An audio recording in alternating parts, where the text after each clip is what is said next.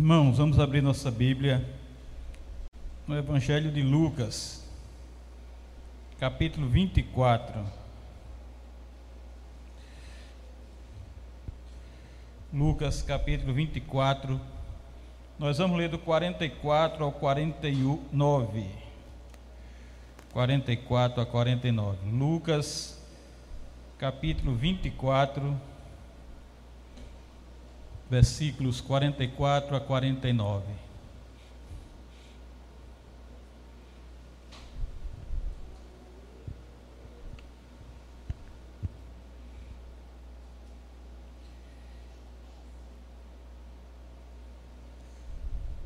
Lucas 24, 44 a 49. Diz a palavra de Deus assim: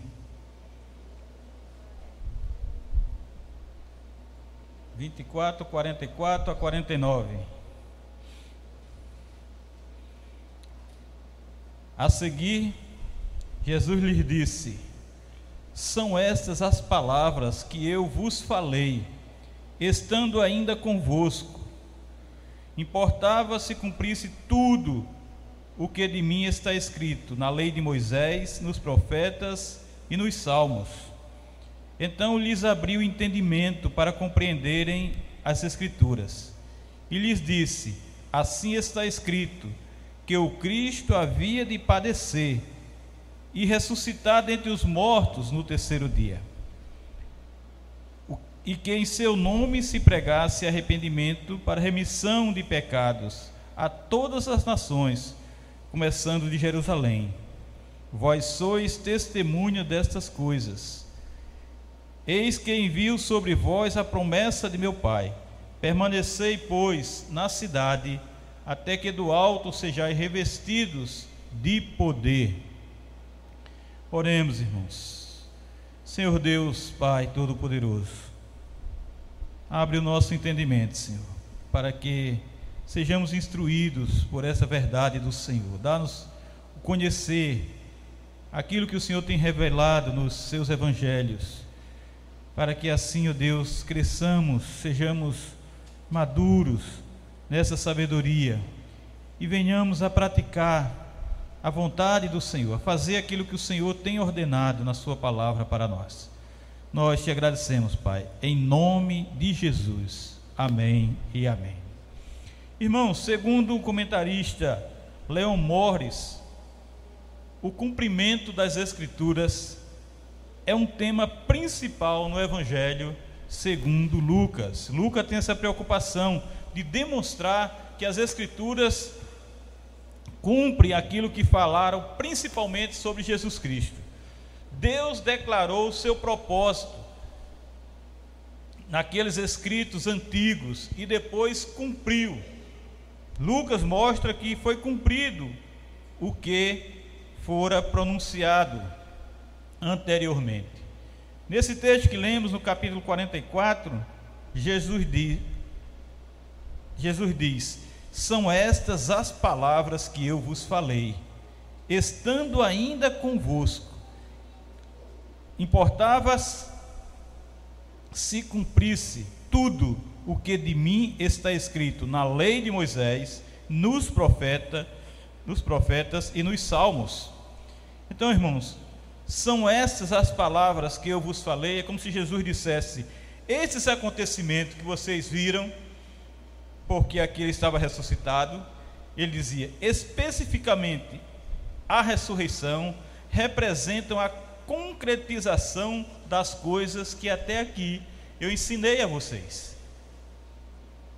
Jesus incluíra no seu ensino um número suficiente de prenúncios da paixão e da ressurreição, para que seus discípulos, os seus seguidores, não fossem surpreendidos quando aquilo viesse a acontecer. Ele já tinha avisado tudo isso, ele já tinha prenunciado tudo isso para os seus discípulos. Então, Jesus podia então dizer: estando ainda convosco, porque Sua presença agora e noutras ocasiões como esta, era agora excepcional. O rompimento definitivo ocorrera e ele já não habitava na terra. Lá em João 17, 11, a parte A, somente desse versículo, diz: Já não estou no mundo, mas eles continuam no mundo, ao passo que eu vou para junto do Pai. Irmãos, nós temos que pensar que Jesus, naquele momento, não era mais a carne que ele era, ele estava ressuscitado, ele agora estava em um corpo glorificado. Por isso que ele diz isso, por isso que ele fala desta maneira. Ele não era mais como nós, ele foi durante a sua vida, até a sua partida, até a sua morte, como foi essencialmente homem, essencialmente Deus. 100% homem, 100% Deus. Nesse momento, ele estava no corpo glorificado, ele tinha ressuscitado. Então, a divisão solene das Escrituras que Jesus fala, que ele estava escrito, que ele fora prenunciado na lei de Moisés, nos profetas e nos salmos, essas três divisões bíblicas da Bíblia hebraica, da Bíblia hebraica indica que não há parte alguma das Escrituras que não dá testemunho de Jesus. Muitos pensam, irmãos, que Jesus só aparece de Mateus para Apocalipse, mas nós sabemos que Jesus está descrito em toda a Bíblia. Toda a Bíblia fala de Jesus. É tão verdade que quando você vira a página aqui em João, ele diz: No princípio era o Verbo. Quem era o Verbo? Jesus. Ele diz, no princípio. Então, quando, quando do princípio da Bíblia, Jesus estava lá. E o Verbo estava com Deus. Se o Verbo estava com Deus, era o Filho. E o Verbo era Deus, Deus Filho. Ele estava no princípio com Deus. Isso quer dizer, o Filho com Deus Pai. Todas as coisas foram feitas por intermédio dele e sem ele nada do que foi feito se fez. A vida estava nele e a vida era a luz dos homens. Então Jesus está do início da Bíblia ao final da Bíblia. Pois sabemos que Apocalipse é Jesus falando com o seu servo João. E nós temos o conhecimento, irmãos, que do, na Bíblia, na história bíblica, do Velho Testamento principalmente, onde se fala de o anjo do Senhor, nós sabemos que ali é Jesus. Um anjo do Senhor, quando, se fala em um anjo, pode ser qualquer anjo, mas o anjo é Jesus. Então nós temos várias e várias passagens falando de Jesus presente ali, naquele momento, conduzindo a história e conduzindo inclusive seu povo. Então, este, aliás, parece ser o único lugar no Novo Testamento, aqui em Lucas, onde está esta tríplice divisão é explicitamente mencionada. E Jesus está presente nos escritos de Moisés, dos profetas e dos salmistas também. Mas nos versículos 45 e 46, ele diz: Então lhes abriu o entendimento para compreenderem as Escrituras, e lhes disse: Assim está escrito, que o Cristo havia de padecer e ressuscitar dentre os mortos no terceiro dia. Veja isso. Assim como na estrada de Emaús, Jesus havia aberto os olhos daqueles discípulos, assim agora também Jesus fazia com aqueles discípulos, inclusive que não criam nele, que não estava crendo, pois os discípulos vieram contar a eles e eles não acreditaram que Jesus tinha ressuscitado. E lá em Lucas 24, 32 está escrito: E disseram ao outro, lá no caminho de Emaús, portanto não nos ardia o coração, quando ele pelo caminho nos falava, quando nos expunha as Escrituras, eles sentiam o coração arder. E agora tinham compreendido as Escrituras, e agora Jesus veio e demonstrou que a Escritura é a palavra de Deus falada sobre ele, que profetizou sobre a vida dele. Então Jesus demonstrou que as Escrituras indicam um Messias que viria padeceria mas ressuscitaria. É tão verdade isso, irmãos, nós vemos claramente isso escrito lá em Isaías 53, 3, quando tem aquele texto que diz: Era desprezado e o mais rejeitado entre os homens, homens de dores, e que sabe o que é padecer. E como um de quem os homens escondem o rosto, era desprezado e dele não fizeram caso. E quando nós lemos esse texto todinho, nós vemos o sofrimento de Cristo e sua morte profetizada dezenas, centenas de anos antes. Mas lá em Oséias 6:2 está escrito: Deus deu, depois de dois dias, depois de dois dias, nos revigorará. Ao terceiro dia, nos levantará e viveremos diante dele. O que é isso? A ressurreição de Cristo. Ele viria sofrer, padecer, morrer e ressuscitar. A palavra de Deus dizia isso. E estava se cumprindo ali. Jesus diz: Olha, eu estou aqui. Tudo, tudo que foi dito sobre mim aconteceu. Então, vamos para o 47 e 48, onde ele diz: E quem em seu nome, e quem em seu nome se pregasse arrependimento para remissão de pecados a todas as nações, começando de Jerusalém. Vós sois minhas testemunhas. Vós sois minha testemunha. Então, irmãos, nessa ocasião, Jesus foi além, além de mostrar como a profecia foi cumprida da sua paixão e ressurreição. Ele segue-se dos seus atos salvíficos que o arrependimento para remissão de pecados deve ser pregada ele não somente confirma sua paixão e sua ressurreição, mas diz: olha, este é o assunto principal. É sobre isso que vocês devem pregar. É por causa disso que vocês devem ir e testemunhar. Vocês são minhas testemunhas. Isso não aconteceu por acaso comigo. Isso não aconteceu simplesmente por acontecer. Isso não aconteceu como acontece nos teatros por aí. Isso aconteceu com um propósito. Tinha um propósito em tudo isso. Tinha um propósito no que eu passei, tinha um propósito no que eu sofri, tinha um propósito no, eh, na minha morte e tem um propósito na minha ressurreição.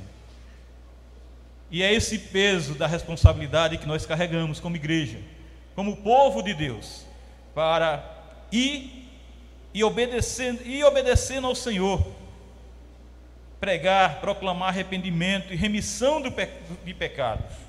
Lucas talvez não ressalte a expiação da mesma maneira que alguns outros escritores no Novo Testamento a ressalta, mas ele mostra o Cristo que sofreu e morreu por nós e para que nós testemunhemos essa verdade quando ele diz que em seu nome deve ser pregado, liga este arrependimento que ele fala, liga do perdão que ele fala com aquilo que ele é e com aquilo que ele fez e com aquilo que nós devemos dar continuidade, proclamar essa realidade de Cristo Jesus, a realidade do Evangelho do Senhor.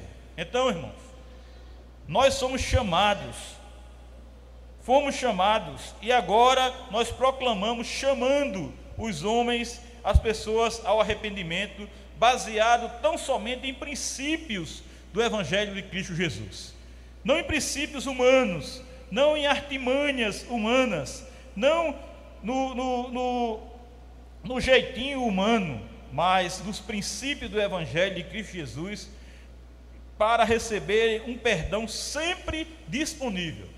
O perdão que Cristo tem para aquele que se arrepende, para aquele que crê nele. Lucas está falando acerca daquilo que Cristo fez em prol dos homens e que está disponível através dele, por meio dele, por seu evangelho, por sua verdade.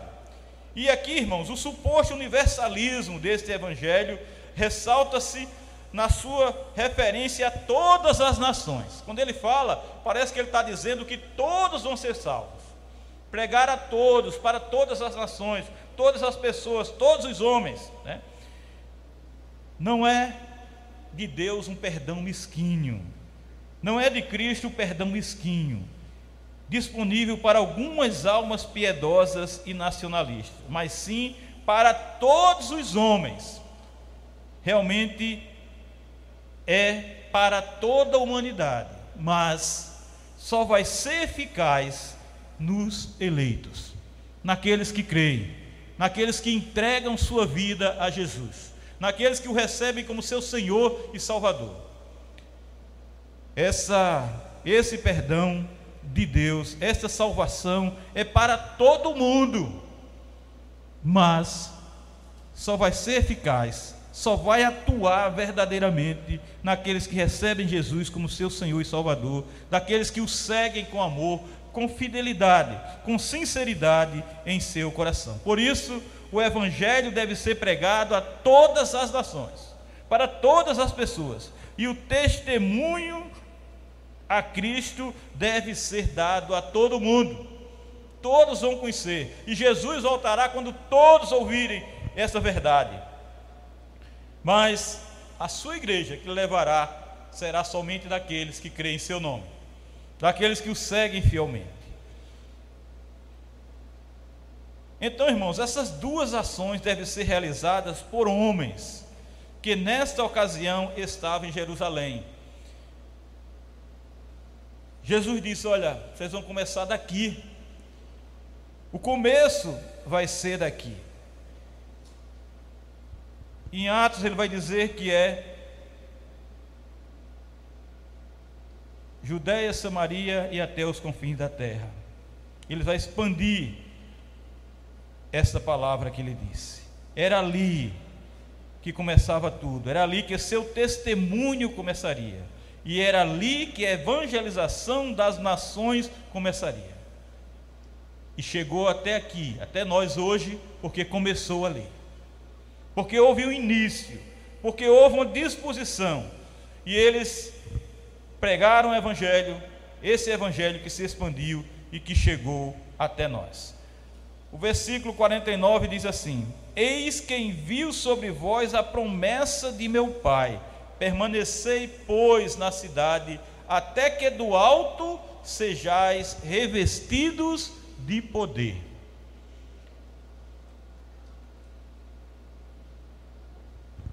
O Jesus ressurreto tem o poder para enviar sobre os seus discípulos o Espírito Santo. É Jesus que envia o Espírito Santo para nós. E é por meio de Jesus que nós devemos nos encher do Espírito Santo para ter esta ousadia, este poder.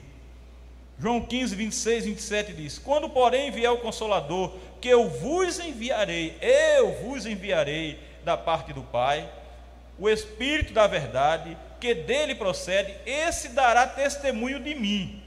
O Espírito dará testemunho de mim, e vós também testemunhareis, porque estáis comigo desde o princípio. Então, irmãos, não era o Espírito Santo que vai falar, que vai testemunhar, que vai pregar o Evangelho. Esse dará testemunho de mim, e vós também testemunhareis. Então, o Espírito Santo testemunha por meio de nós porque nós recebemos o Espírito de Deus para esta obra.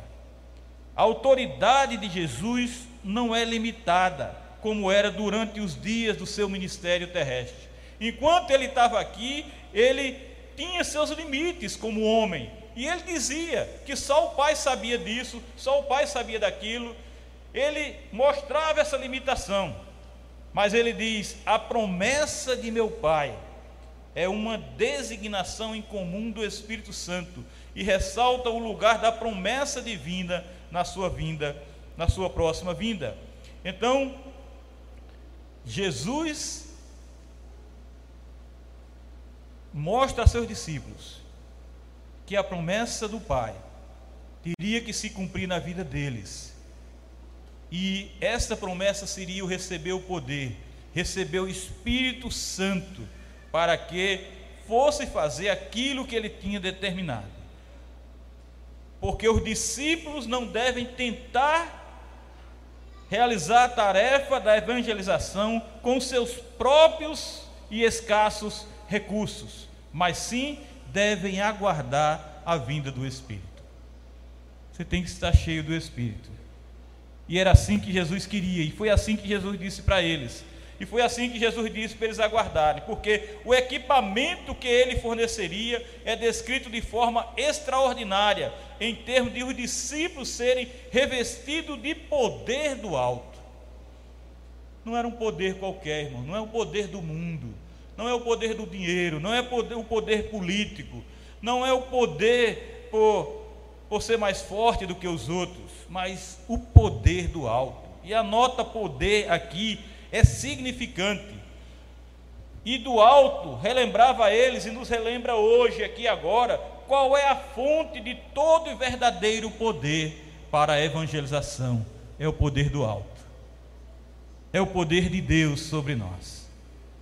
Então, João 16, 7 e 8, ele diz assim: Mas eu vos digo a verdade, convém-vos que eu vá porque se eu não for, o consolador não virá para vós outros. Se, porém, eu for, eu vos enviarei. Preste atenção nisso. Quando ele vier, convencerá o mundo do pecado, da justiça e do juízo. Ele não diz que são seus discípulos.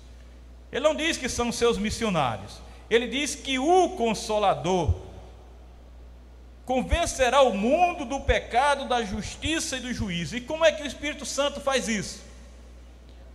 Por meio de mim e de vocês. Por nós. Se o Espírito vai nos revestir, é Ele que vai falar, é Ele que vai convencer o mundo do pecado, da justiça e do juízo, por meio de nós, por meio do nosso testemunho, por meio da nossa pregação.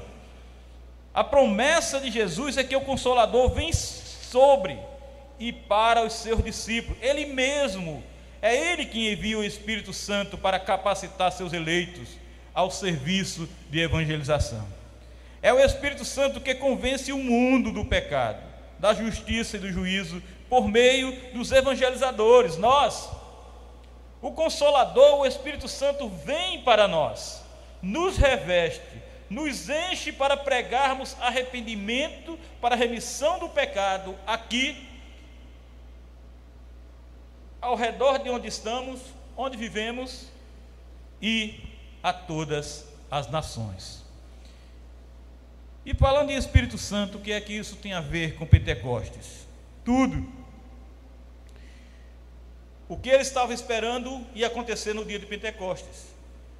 O que Jesus mandou eles aguardarem chegou no dia de Pentecostes. Então, o que é realmente o dia de Pentecostes para a consciente e instruída comunidade cristã? Aqueles que sabem verdadeiramente das Sagradas Escrituras, aqueles que tiveram revelada como os discípulos naquele momento as Sagradas Escrituras. Veja bem, lá em Atos 1,4 está escrito: e comendo com eles, determinou-lhes que não se ausentasse de Jerusalém, mas que esperassem a promessa do Pai, a qual disse ele: De mim ouviste. Jesus tinha falado com eles em, em Lucas, agora em, em Atos fala de novo. Mas em Atos 2, versículo 1, só a parte B, até o quarto, ele diz assim: palavra de Deus. Estavam todos reunidos no mesmo lugar. De repente veio do céu um som, como de um vento impetuoso, e encheu toda a casa onde estavam assentados. E apareceram distribuídas entre eles línguas como de fogo, e pousou sobre ele, sobre cada um deles. Todos ficaram cheios. Todos ficaram cheios do Espírito Santo. Jesus já tinha soprado o Espírito Santo neles antes. Agora eles ficaram cheios do Espírito Santo e passaram a falar em outras línguas. Como? Irmãos, o mais importante aqui nesse, nesse texto é isso aqui agora, essa frase aqui.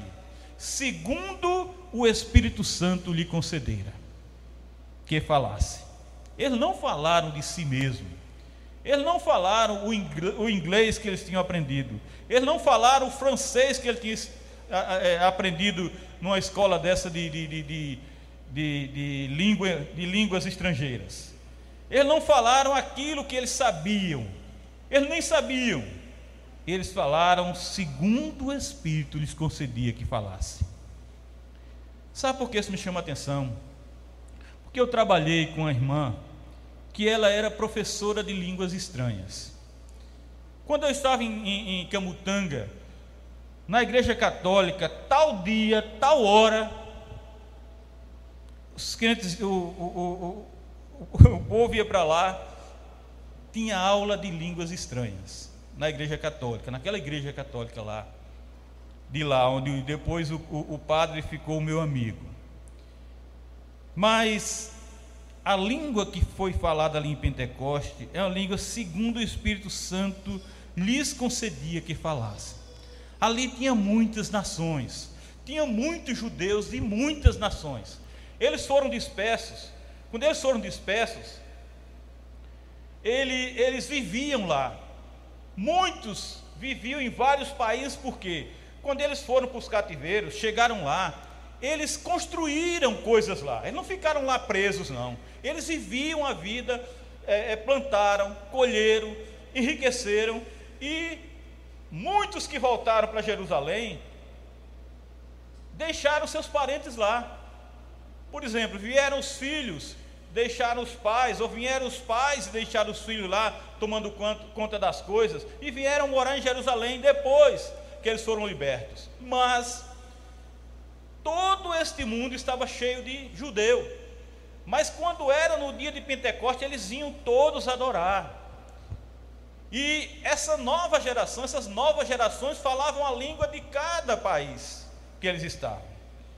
Por isso, o Espírito Santo falou por aqueles homens, muitos iletrados, muitas pessoas ali iletradas, e eles entendiam. Falavam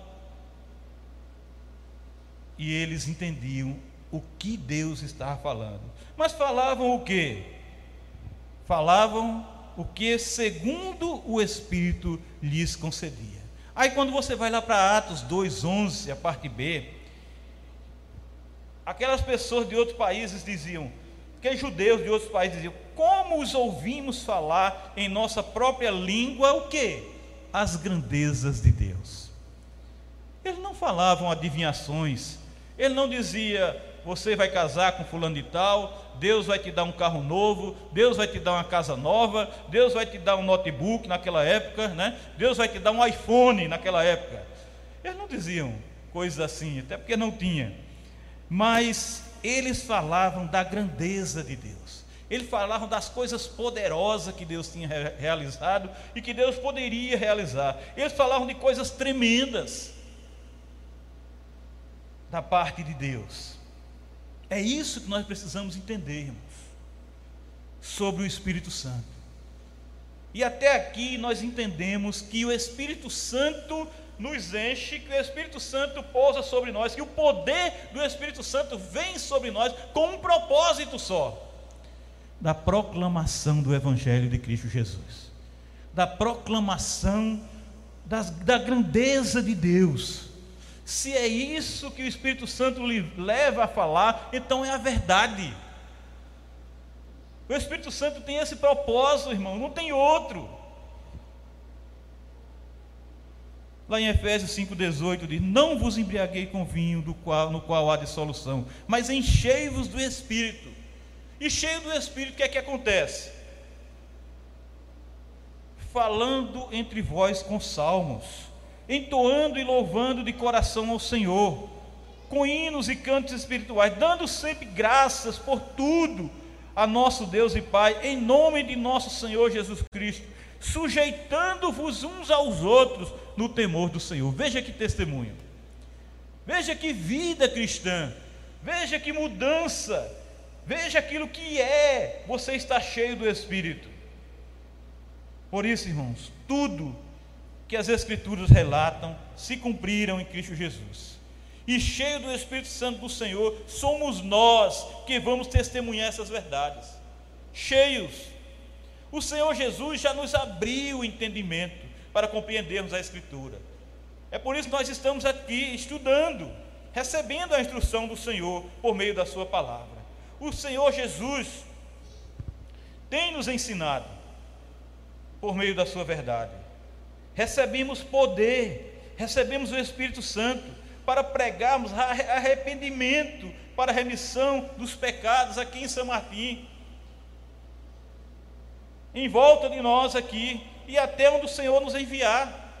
Para onde o Senhor nos enviar. Agora, irmãos, devemos buscar sempre estar cheio do Espírito Santo, para falarmos das grandezas de Deus, não outra coisa, e para proclamarmos o Evangelho, para semear as boas novas de Cristo Jesus, porque é isso que Deus quer de nós. Esta é a ação poderosa do Espírito Santo, quando ele, quando Jesus diz, né? Eis que envio sobre vós a promessa de meu Pai Permanecei, pois, na cidade, até que do alto sejais revestido de poder. Somos revestidos de poder, tão somente para cumprir a vontade do Pai, para cumprir a promessa do Pai e aquilo que Jesus tem nos dado por meio do Espírito Santo. Que Deus nos abençoe, irmãos. Vamos continuar louvando a Deus, ministério de louvor.